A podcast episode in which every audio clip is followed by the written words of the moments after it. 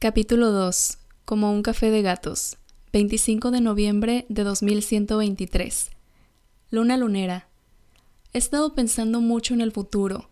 Siendo más específica, apenas comencé este diario y no sé por qué mi mente ha estado imaginando y un poco divagando cómo se va a ver mi vida en un tiempo cuando mire atrás y lea la primera entrada de este diario. Hace apenas unos días me mudé a este espacio, mi propio espacio, en el que tantas veces soñé tener para hacer lo que quisiera, sin darle explicaciones a nadie, decorarlo a mi gusto, y aunque estoy contenta por tenerlo, también debo reconocer que tengo miedo, miedo a que las cosas no resulten bien, a fallar o a que no pueda sostener mi independencia. Mi amiga Marina dice que no piense tanto las cosas y disfrute de lo que tengo, que lo he ganado con trabajo y esfuerzo, pero es que ahora que estoy aquí sola, tengo sentimientos encontrados.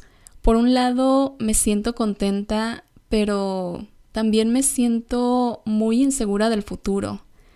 Quizás la necesidad de tenerte es en parte documentar a la chica que soy hoy en día y cómo se ve mi vida.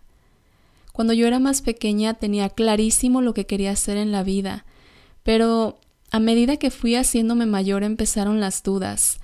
Me cuestionaba mucho las cosas.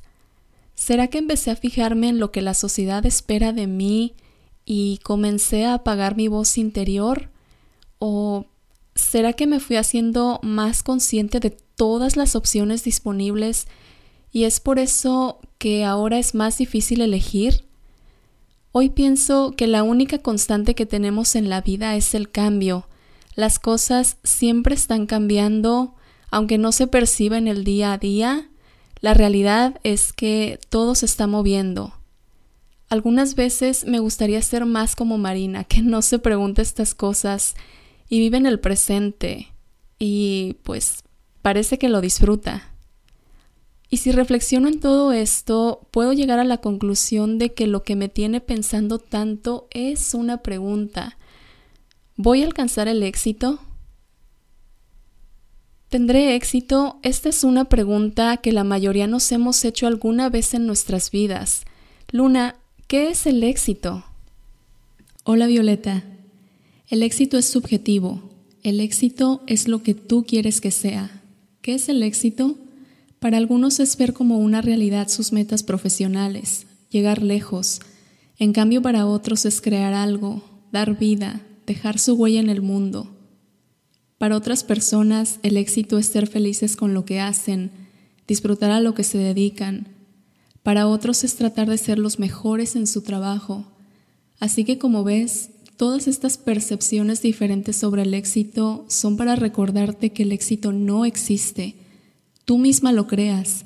Al definir qué es éxito para ti, y si tienes dudas sobre cómo comenzar, una buena forma es preguntarte a ti misma, ¿en qué momento podrías decir, tengo éxito. Tal vez el éxito no lo vas a encontrar mirando al exterior, sino mirando tu mundo interior, prestando atención a esa intuición que te dice que ese es el camino. Entonces me parece que antes de siquiera preguntar si tendré éxito, la primera pregunta debería ser ¿de qué manera, haciendo qué cosas me siento exitosa? Me parece que al hacerme esa pregunta estaría definiendo lo que es el éxito para mí, es escuchar a mi voz interior y seguir mi intuición, como dices. ¿Sabes? Esto me recuerda a un libro que trataba de la historia de un café de gatos en donde la dueña del café en un punto de su vida decide romper con todo y va en busca de su ikigai. Luna, ¿tú sabes qué es un ikigai? El ikigai es un concepto de la cultura japonesa que se refiere al propósito de vida o razón de ser de una persona es una idea de que cada persona tiene una combinación única de talentos, pasiones, vocación, valores y vivencias. Ninguna persona tiene la misma combinación que otra, y el Ikigai sucede cuando todo esto se conecta y forma tu propósito de vida, que es una combinación de cuatro cosas. Lo que amas hacer, lo que eres bueno haciendo, lo que el mundo necesita y por lo que puedes ser remunerado. Se dice que encontrar tu Ikigai trae felicidad y la realización personal a tu vida. Y para que quede más claro, te voy a poner un ejemplo. Imagina a Isabel. Isabel es una persona bastante creativa y artística. Cuando ella era niña tuvo la oportunidad de estudiar danza hawaiana y es algo que aunque disfrutaba bastante hacer, con el tiempo por alguna razón dejó de practicarlo. Sin embargo, el baile es una de las pasiones que más conserva y que le encantan. Isabel hoy en día es una joven que es maestra de preescolar. Ella trabaja en un jardín de niños en una comunidad en donde no hay tantos recursos. Entonces, un día Isabel está pensando y se le viene una idea a la mente. Y es que a ella le encanta bailar, pero la verdad es que en el día a día no tiene tantas oportunidades de hacerlo. Y de practicar danza hawaiana, pues menos. Entonces lo que se le ocurre es ofrecer clases a las niñas del jardín de niños en donde trabaja de danza hawaiana.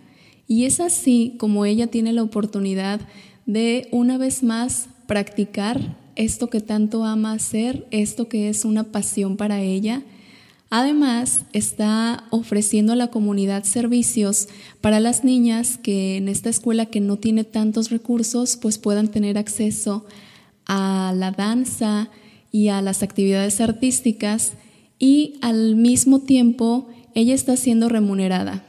Como ves, este es un ejemplo bastante sencillo, pero podríamos decir que Isabel encontró su Ikigai.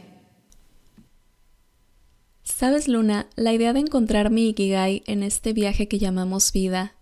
Ikigai es el lugar mágico donde tus pasiones se cruzan con tus talentos, con lo que el mundo necesita y por lo que puedes ser remunerado, es algo a lo que definitivamente quiero dedicar mi tiempo y energía y confío en que cuando encuentre mi propósito y a lo largo del camino en encontrarlo, la felicidad va a estar ahí.